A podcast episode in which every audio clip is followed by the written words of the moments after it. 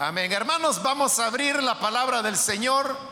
Este día lo haremos en la carta a los filipenses. Busquemos el capítulo número uno. Ahí vamos a leer un versículo que nos servirá como base para la reflexión que vamos a recibir en esta oportunidad.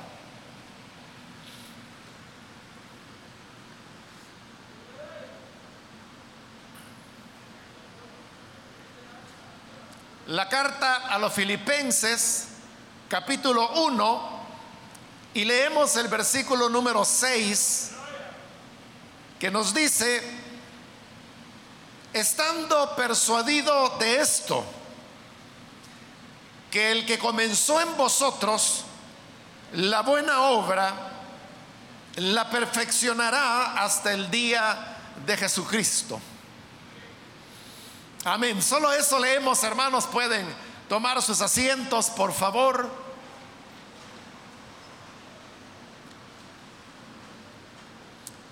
Hemos leído en esta oportunidad esta convicción que el apóstol Pablo tenía con relación a la fidelidad de Dios.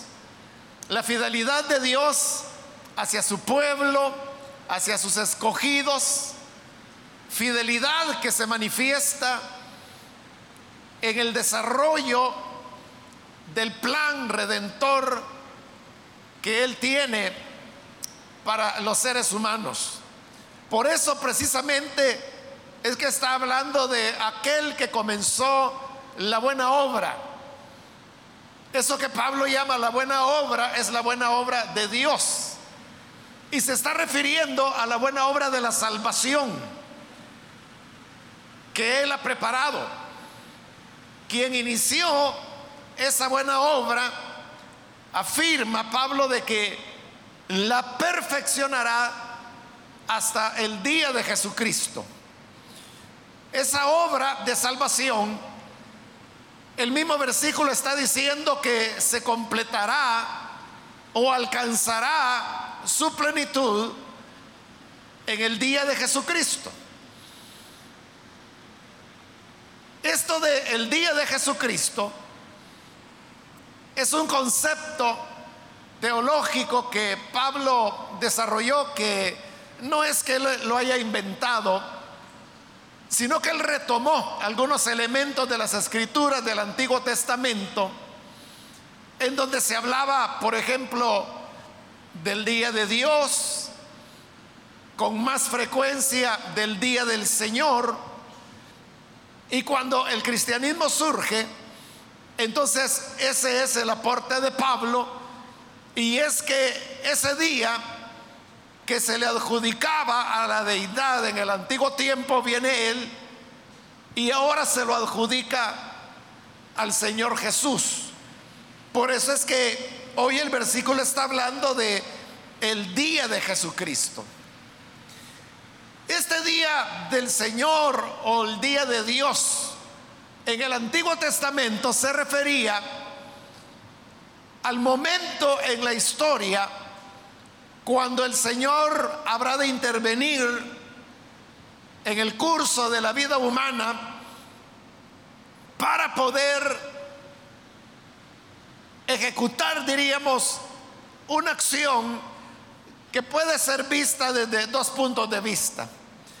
Para el incrédulo es una acción que trae juicio, que trae condenación, porque es la intervención de la justicia de Dios para hacer cosechar al ser humano lo que él mismo sembró. Ese diríamos es como el lado negativo del día del Señor o del día de Jesucristo. El lado positivo sería que es precisamente por lo que acabo de mencionar, un día de liberación, un día de salvación para los justos, para los que sembraron el bien y por lo tanto el Señor viene para hacerles cosechar lo que Pablo mismo explica en su carta a los romanos que los que siembran para el Espíritu cosecharán honra y vida. El día del Señor o día de Jesucristo entonces es la irrupción que el Señor hace en un mundo de maldad, de alejamiento a Dios, para poder traer su justicia y su salvación. Pero esta salvación de los justos significa para el, el que es incrédulo condenación. Por eso tiene los dos aspectos. Ahora, cuando Pablo está hablando aquí de la buena obra que Dios ha comenzado, se está refiriendo, como ya lo dije, al tema de la salvación.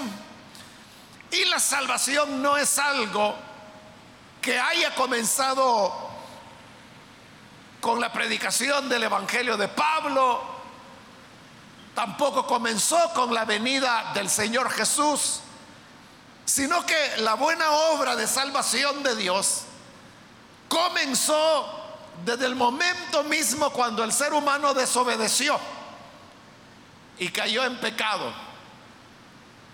El primer libro de la Biblia, que es el libro de Génesis, lo cual significa orígenes, nos habla del origen de los cielos y de la tierra, pero también de la criatura humana. A esa creación se le añade también el origen del pecado. Dios había puesto al ser humano sobre un planeta lleno de abundancia, en el cual les había dado instrucciones que podían comer de todo árbol que había en el huerto y que había en el planeta.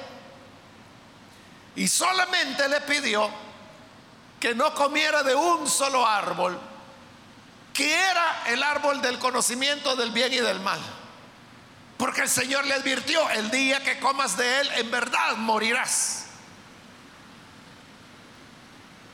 Ahí es donde uno puede ver cómo el pecado opera. Porque hermanos y hermanas, ¿cuántos árboles y cuántas especies de árboles hay sobre el planeta Tierra. A veces en porciones reducidas de tierra uno se sorprende de la cantidad de árboles que pueden crecer, hablándole de una porción pequeña de tierra, pero en la medida que la extensión es mayor, la creación de Dios es sorprendente. De tal manera que el ser humano tenía literalmente millones de opciones de árboles para poder comer de su fruto. No necesitaba comer del árbol del conocimiento del bien y del mal, pues tenía abundancia. Si solo hubiese habido dos o cuatro o cinco árboles en el planeta, pues uno comprendería de que la alimentación podía volverse monótona y de alguna manera justificar que se tomara del quinto o cuarto árbol.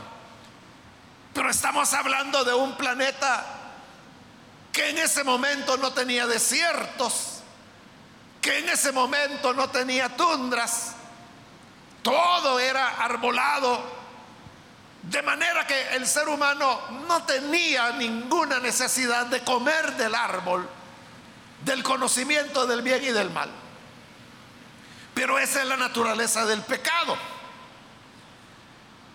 El pecado tiene una capacidad seductora que atrae al ser humano que lo estimula.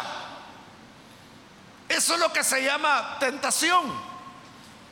Y la tentación siempre, hermanos, es de lo prohibido.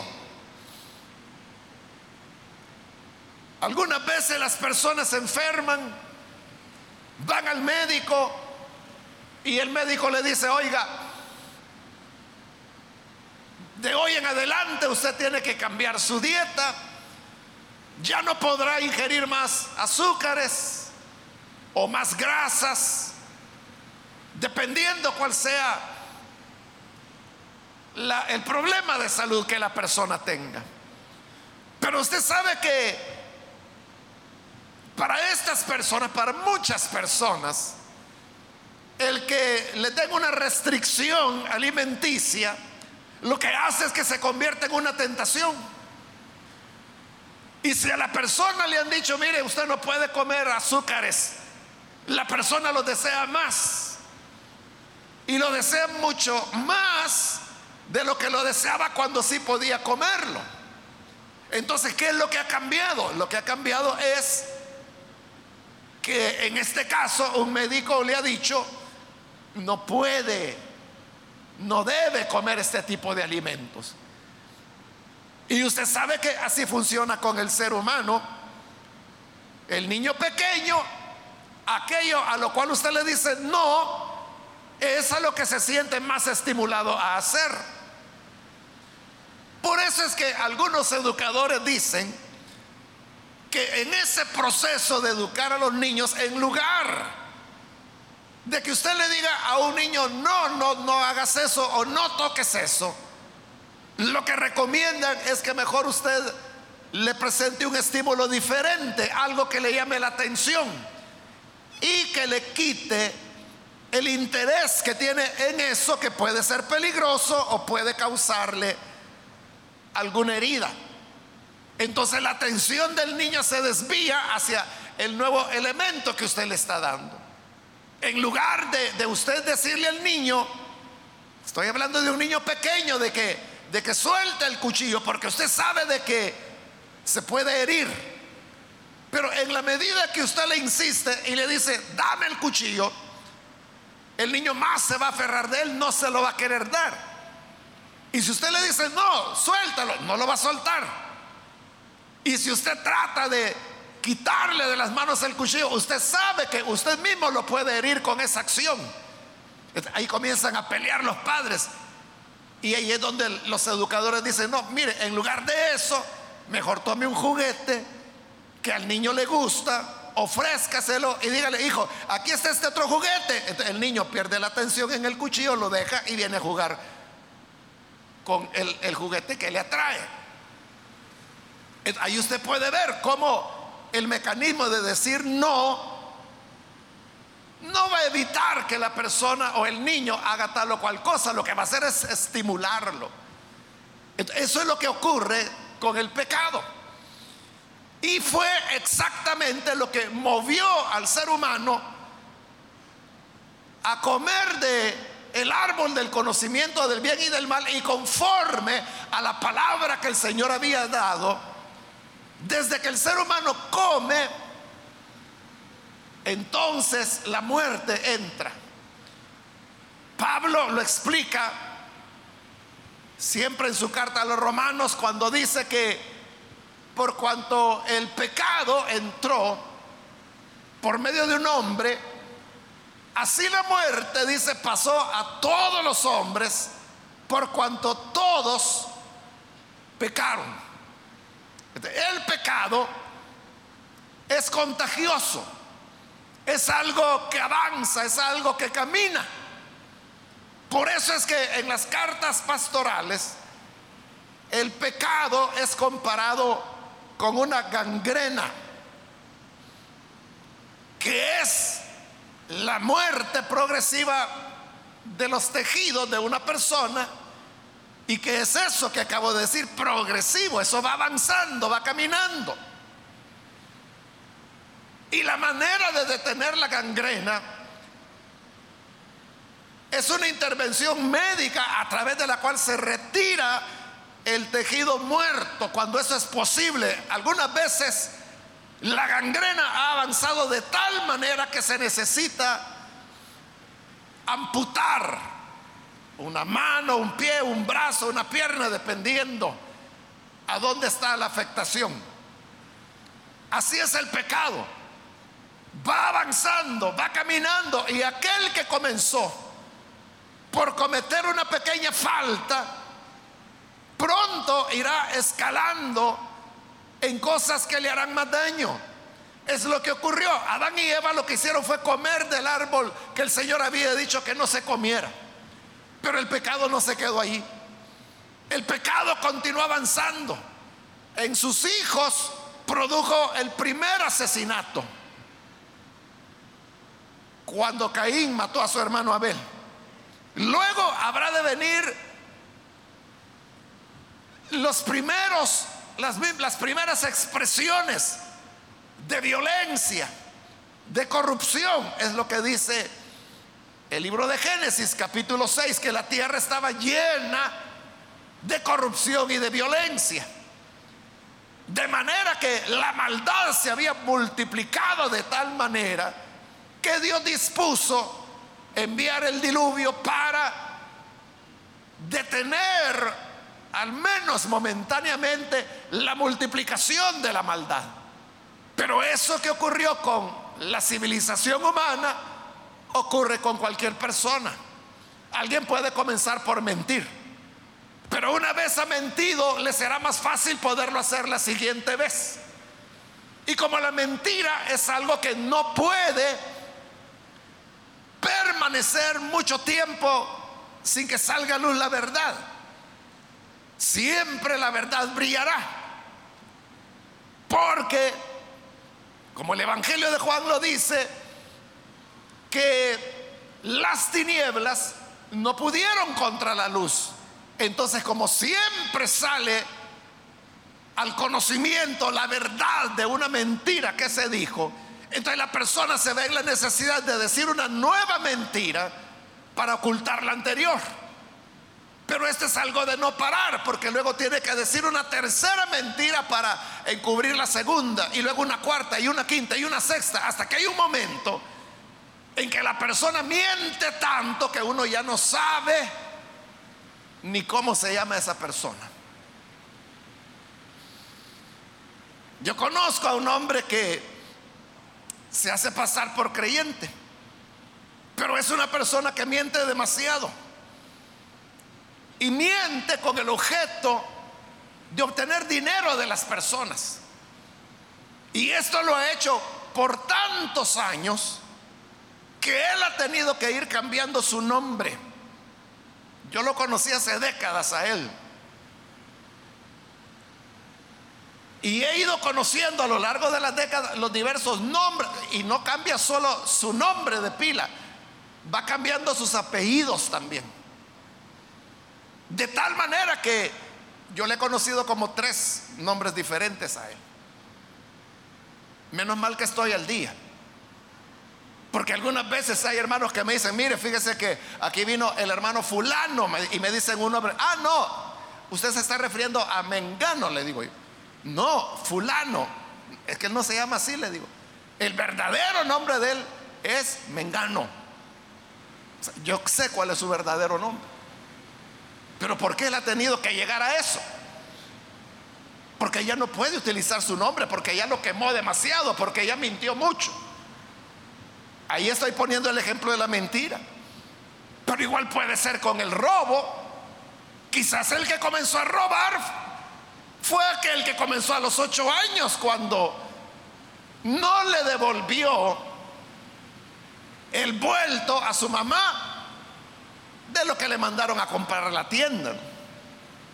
Entonces es una cuestión, hermanos, de que uno desde muy corta edad puede comenzar a ser vivo, como dice la gente, pero realmente es a ser ladrón, ¿verdad? Que se va acostumbrando. Entonces dice, no, si la gente es este,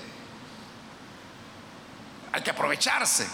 Yo qué culpa tengo de que se haya equivocado al darme al vuelto, que me haya dado más dinero del que yo necesitaba.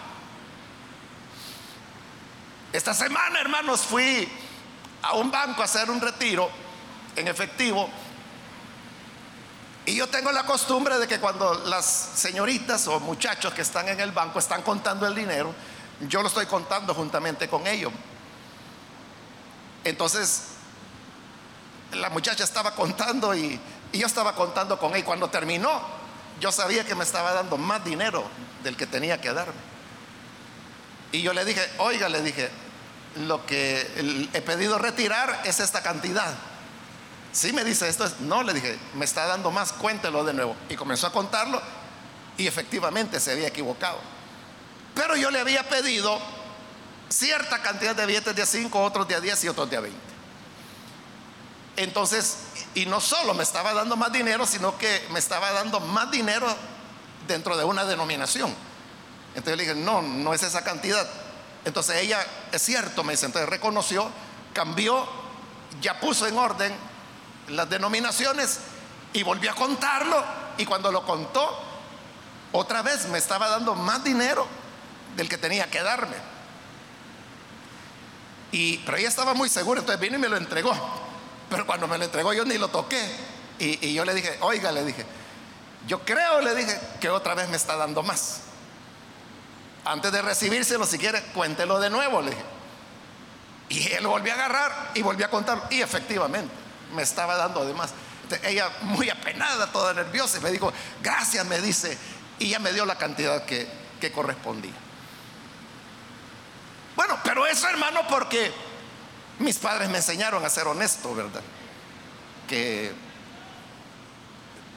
mi padre fue un hombre que un centavo no lo tomaba nunca. O sea, una, honestidad. Mi madre también, entonces yo aprendí de eso. Entonces, pero yo podría decir, bueno, ya segunda vez que me está dando más dinero de la cuenta, quizás bendición de Dios es esta. Eso sería picardía, ¿verdad? Pero entonces hay personas que comienzan así de esa manera. Bueno, ¿yo qué culpa tengo que se haya equivocado? Tal vez no tienes culpa. No la tienes en realidad de que la otra persona se equivoque, pero sí tienes responsabilidad que sabiendo que algo está mal, haces como que si todo está bien. Entonces, como el pecado escala, entonces, esto es algo que va avanzando, va avanzando, va avanzando. Y hay un momento cuando la persona que comenzó tomando centavos comienza a tomar cientos, miles, diez miles, cien miles, millones. Y no le produce, pero ni, ni la menor preocupación ni inquietud porque es completamente normal, es de vivos, como dicen, aprovechar la oportunidad. Y así es como el pecado camina. En todos los aspectos. Ahí he puesto un par de ejemplos, pero puede ser en cualquier otro aspecto de la vida. Entonces, ante esa realidad de la intervención del pecado, el Señor comienza su buena obra de salvar al ser humano. Porque siempre que haya un vivo que aprovecha una oportunidad, siempre habrá una o muchas personas afectadas por el robo que este otro está haciendo. Eso siempre será así. Eso provoca sufrimiento, provoca muertes, provoca enfermedades, provoca desintegración de familias. Y eso es lo que Dios quiere evitar, de eso nos quiere salvar. Y por eso es que Él comenzó su buena obra desde el momento en que Adán y Eva pecaron. Dios le dijo a la mujer, mira, por cuanto escuchaste a la serpiente, que era Satanás, pondré enemistad entre ti, es decir, la serpiente y la mujer. Y ahí le dio la promesa que la mujer tendría un hijo que aplastaría la cabeza de la serpiente. Y dijo el Señor, la serpiente le morderá en el talón, pero el hijo de la mujer le va a aplastar la cabeza. Desde ese momento, ahí Dios estaba anunciando su buena obra. Que un día habría de nacer un hijo de la mujer, que habría de aplastar la cabeza de Satanás por eso es que en Gálatas capítulo 4 y versículo 4, Pablo dice que en su debido tiempo vino el Señor Jesús nacido de mujer. Ahí se estaba cumpliendo lo que milenios antes Dios había dicho a Eva. Era el Salvador el que venía. Y esa era la buena obra de Dios, la buena obra de salvación que Él estaba preparando para redimir a los seres humanos de su propia maldad. Porque Él había elegido de entre esa humanidad perdida a los que habrían de ser sus hijos y sus hijas. Por eso es que en una carta como la de los Efesios, la escritura dice que Él nos escogió antes de la fundación del mundo. Ya Dios había escogido quiénes eran los que habrían de ser redimidos. Y más adelante, en esa misma carta a los Efesios, la escritura dice que aquellos que amó, a esos eligió. Y a los que eligió, a esos llamó. Y a los que llamó, a esos justificó. Y a los que justificó, a esos glorificó.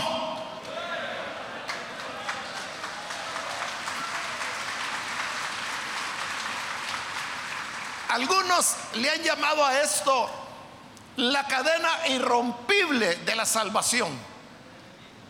Que comienza con eso. Primero los que Dios amó, conoció en el principio. Los elige, los llama, los justifica, los glorifica. Entonces, desde la elección, desde el amor inicial de Dios hasta la plenitud de esa salvación, esa es la buena obra de Dios. Que Él va realizando, y como Pablo lo dice, aquel que comenzó la buena obra, no la va a dejar a medio camino, sino que la perfeccionará. No está diciendo que la avanzará o que la encaminará. No está diciendo que su buena obra va a lograr lo más que se pueda. No, dice que la perfeccionará. Es decir, la hará perfecta. Y mientras no llegue a ser perfecta, Dios seguirá trabajando, continuará empeñado en su buena obra de salvación. Por eso es que Él envió a su Hijo Jesucristo, quien vino nos reveló la voluntad del Padre, nos entregó la buena nueva del Evangelio y luego fue a la cruz donde murió y al derramar su sangre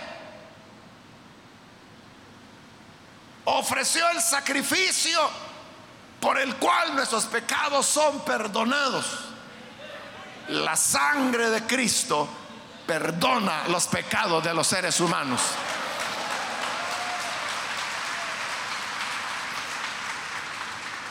Es la sangre de Cristo la que lo hace.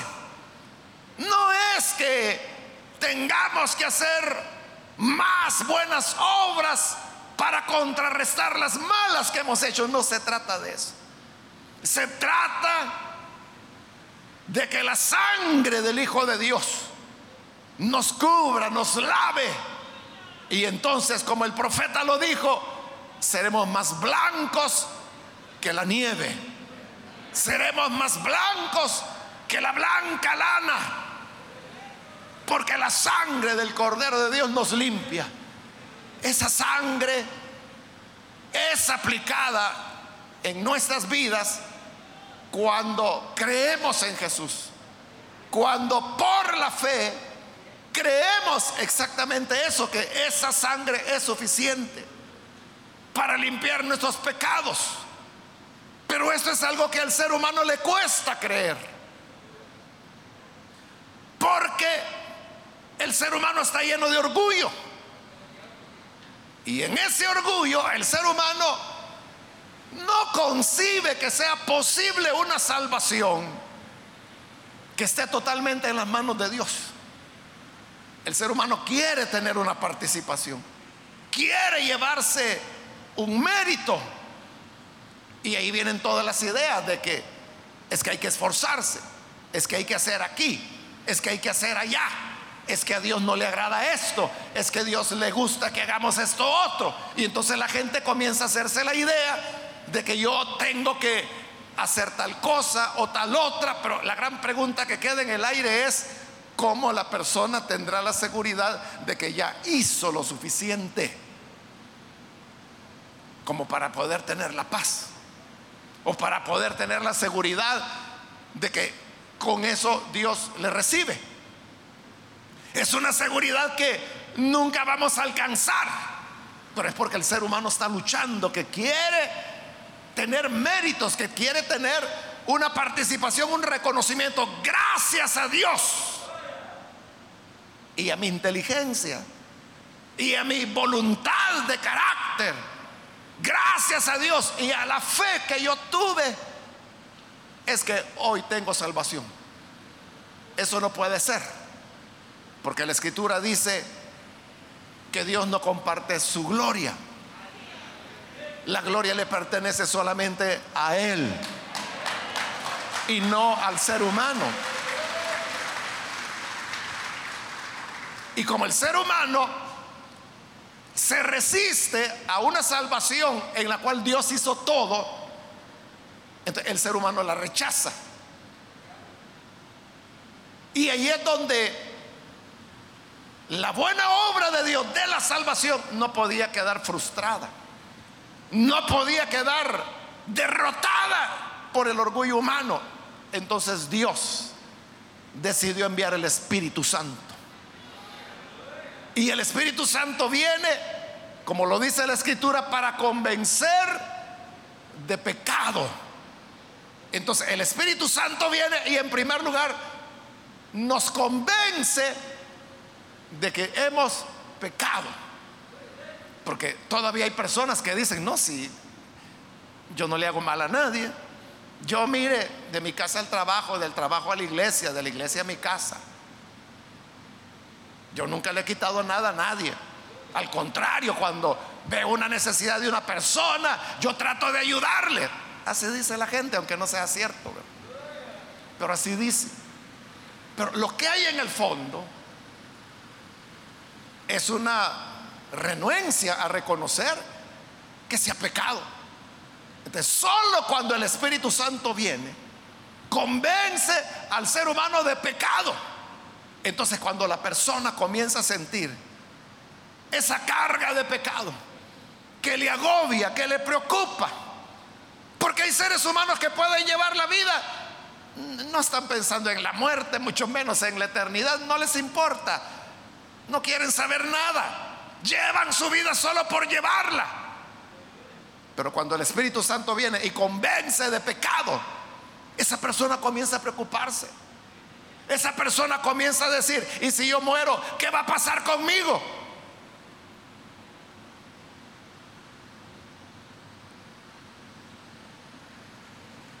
Creo que todos, todos los que hemos creído en Jesús, hemos pasado por esa experiencia. Que primero hay una convicción de que uno ha pecado, que uno ha fallado. Esa es la obra que el Espíritu Santo está haciendo. Pero el Espíritu Santo no solo viene a convencernos de pecado, sino que también viene para indicarnos cuál es el camino, para señalarnos hacia la cruz de Cristo, a ese sacrificio que Él ofreció, en el cual, como ya dijimos, Él derramó su sangre, la sangre que nos limpia de pecado. El Espíritu Santo es el que nos ilumina, nos abre los ojos. Y entonces es cuando podemos ver el sentido del sacrificio de Cristo, porque no se trata de creer en Jesús en el sentido, como a veces la gente piensa, ¿verdad? Que no, no si yo creo que, que Él existió.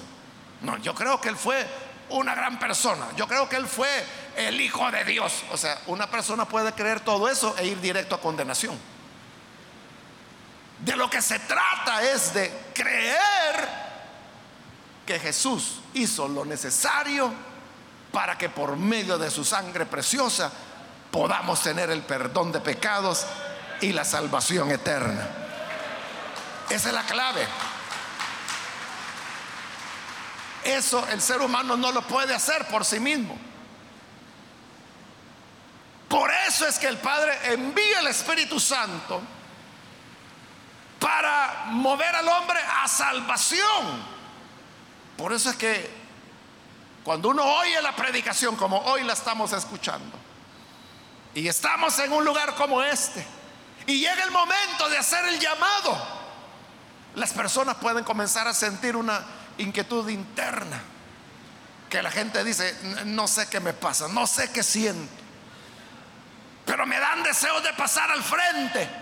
Pero la persona empieza a pensar, mis amigos, mi familia, ¿qué va a decir mi esposa? ¿Qué va a decir mi esposo? O si son hijos, ¿qué va a decir mi papá? ¿Qué va a decir mi mamá? Están pasando tantos pensamientos. ¿Y qué voy a hacer con las fiestas? ¿Y cómo voy a dejar el cigarro? ¿Y cómo voy a dejar al amante que tengo? Entonces toda esa lucha comienza. Pero hay algo en el interior de esa persona que lo está llamando, que lo está inquietando. Esa es la obra del Espíritu Santo atrayendo a los elegidos de Dios a la salvación. Cuando cuando es el Espíritu Santo el que está haciendo eso, la persona no puede resistirse y termina creyendo, recibiendo a Jesús como su Salvador. La persona ya está salvada. La salvación ha sido alcanzada, pero todavía falta más. Y como dice la escritura, que el que comenzó la buena obra, toda esta buena obra que hemos venido describiendo desde Génesis, no la va a dejar a medio camino, no nos va a dejar simplemente con que creímos, fuimos salvados y ahí Dios nos abandonó. Porque dice que la va a perfeccionar hasta el día de Jesucristo, hasta el día cuando se llegue al final de la era, hasta el día cuando los seres humanos tengamos que comparecer ante el tribunal de Cristo. Y para eso falta todavía. Pero aquel que inició la buena obra la continuará en nosotros. No nos va a dejar a medio camino, no nos va a dejar postrados. En medio de la vida cristiana, una persona puede tener desalientos. Una persona puede, estoy hablando de un creyente, puede cometer errores, puede tener desánimo Puede tener dudas en determinado momento. Pero aquel que comenzó la buena obra no lo va a dejar así. Lo va a sacar adelante. Y no porque la persona encuentra las respuestas. Porque algunas veces no se van a encontrar. Sino que porque la fe termina triunfando sobre las dudas, sobre las cosas que no podemos explicar porque fiel es el que comenzó en nosotros la buena obra. No nos va a dejar, no nos va a olvidar, sino que Él continuará perfeccionando esa salvación hasta el día de Jesucristo. Y cuando llegue ese día de Jesucristo, como lo dice Primera de Corintios 5, cuando tengamos que comparecer ante el tribunal de Cristo, eso es como que si le llegara a su casa una notificación. Ya casi no se usan los telegramas, ¿verdad? Que antes se usaban mucho, pero puede llegar a su casa una notificación donde le dicen, señor fulano de tal o señora fulana de tal, el juez quinto de no sé qué juzgado lo cita para que se presente a una audiencia pública el día tal, a las tantas horas, en tal lugar. Notifíquese y va con el sello, la firma, y usted sabe que tiene que ir. Y usted dice, ¿y, qué va a pasar? ¿Qué me van a decir? un día llegará el momento, como lo dice la escritura, cuando sonará la final trompeta. Y cuando esa trompeta suene, entonces será el momento de comparecer ante el tribunal de Cristo. Y ahí es el momento de dar cuentas. Es el momento cuando tus obras, las palabras que dijiste, serán juzgadas. Eso lo dijo Jesús, que, de toda palabra ociosa que salga de nuestras bocas daremos cuenta, dice, en el día del fin.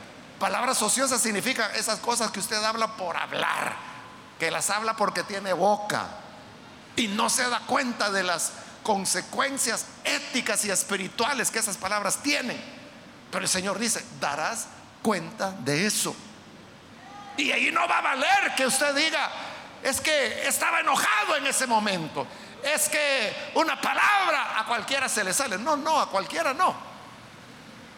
A los que temen al Señor no se les sale. Porque la boca habla de lo que abunda en el corazón. Y si en el corazón lo que hay es paz, perdón, honra, verdad, eso es lo que va a salir por la boca.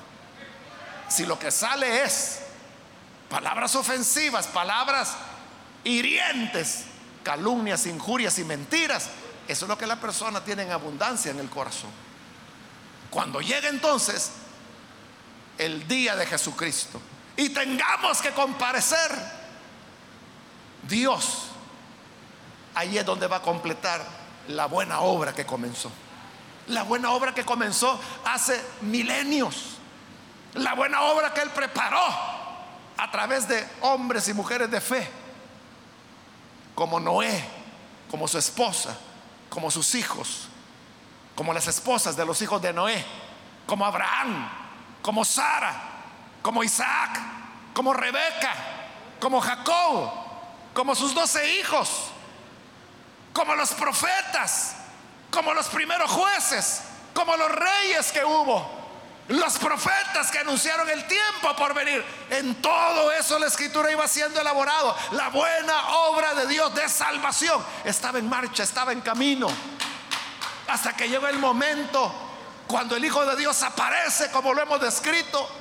Es ofrecido en el Calvario. Luego viene el Espíritu Santo para convencernos de pecado. El Señor levanta la iglesia, la cual tiene dos mil años y ha llegado a nuestro país. Y aquí está la iglesia y aquí estamos anunciando el Evangelio para que todo aquel que crea no se pierda, sino que tenga la vida eterna.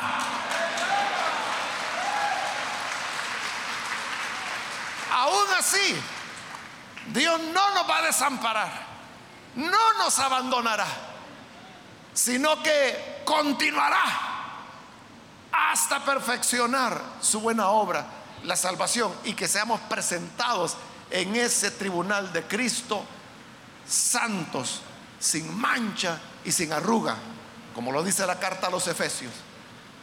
Como una virgen pura, dice Pablo, los he presentado a Cristo. Hacia eso vamos.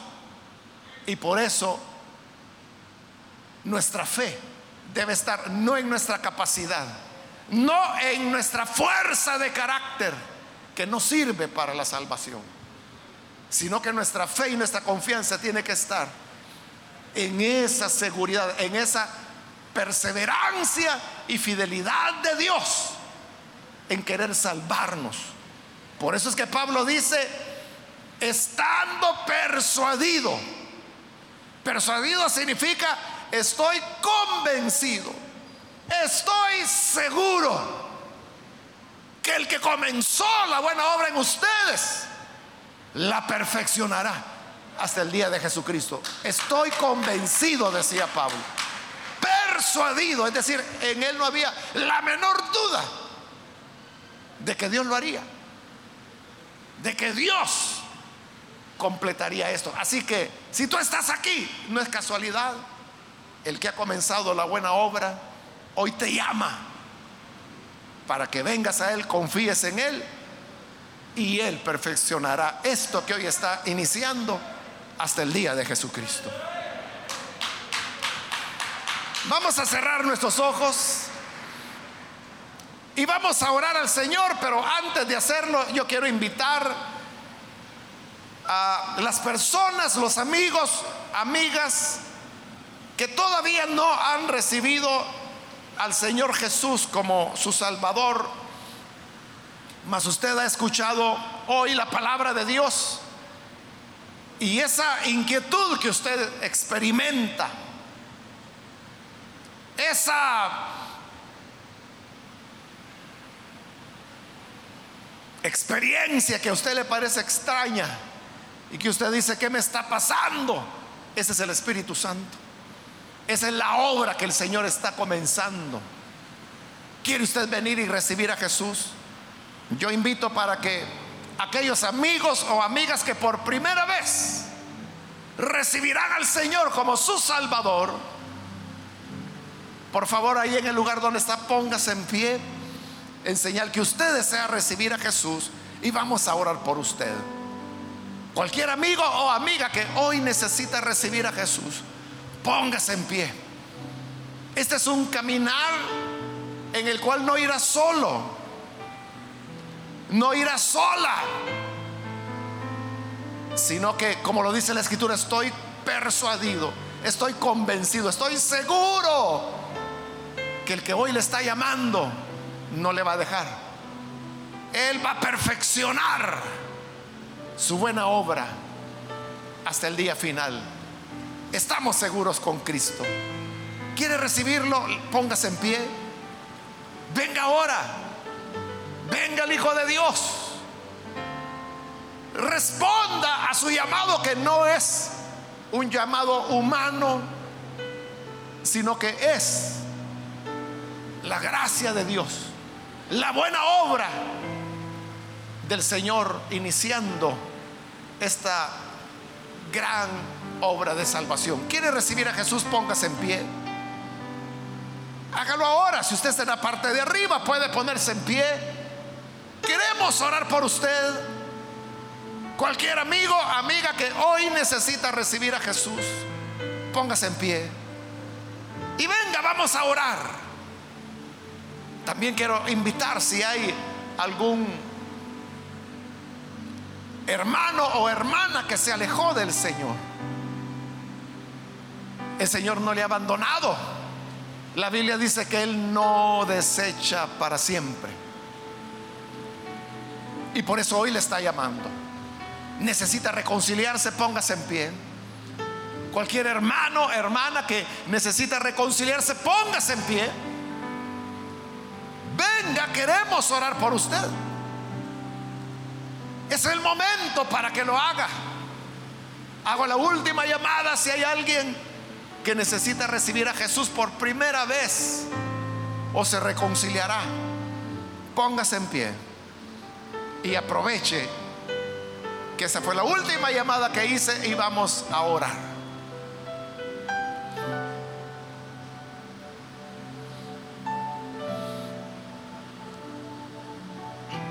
Muy bien, aquí hay una joven que viene, que Dios la bendiga.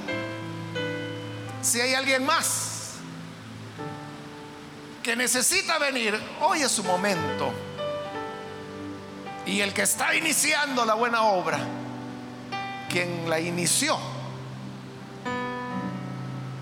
la va a perfeccionar hasta el día final. ¿Hay alguien más? A usted que nos ve por televisión, quiero invitarle para que se una con nosotros en esta oración y reciba a Jesús como Salvador. Señor, gracias te damos por estas personas que están aquí al frente, quien viene en camino, para que tú, Señor, que iniciaste esta buena obra hace tanto tiempo atrás, y que ahora la continúa a través de tu Espíritu Santo. Ese espíritu que ha tocado a estas personas en este lugar y que también ha tocado a los televidentes, a los radioescuchas, a los que ven a través de internet, donde quiera que están. Alcánzalos, Señor. Cámbialos, transfórmalos, que puedan tener vida nueva. Conocerte y amarte que esa sangre preciosa que tu Hijo Jesús derramó Ahora, Señor, venga a limpiar, a perdonar, a quitar todo pecado, a reconciliar contigo. Y ayúdanos para que cada día de nuestra vida podamos permanecer en ti. Podamos, Señor, mantenernos en la fe, tú no nos, no nos desampararás, mucho menos nos olvidarás, sino que perfeccionarás la obra en nosotros hasta el día de Jesucristo. Por eso estamos confiados y por eso vemos sin temor el futuro y la eternidad. Gracias Señor, te damos por todo esto. En el nombre de Jesús, nuestro Salvador. Amén y amén.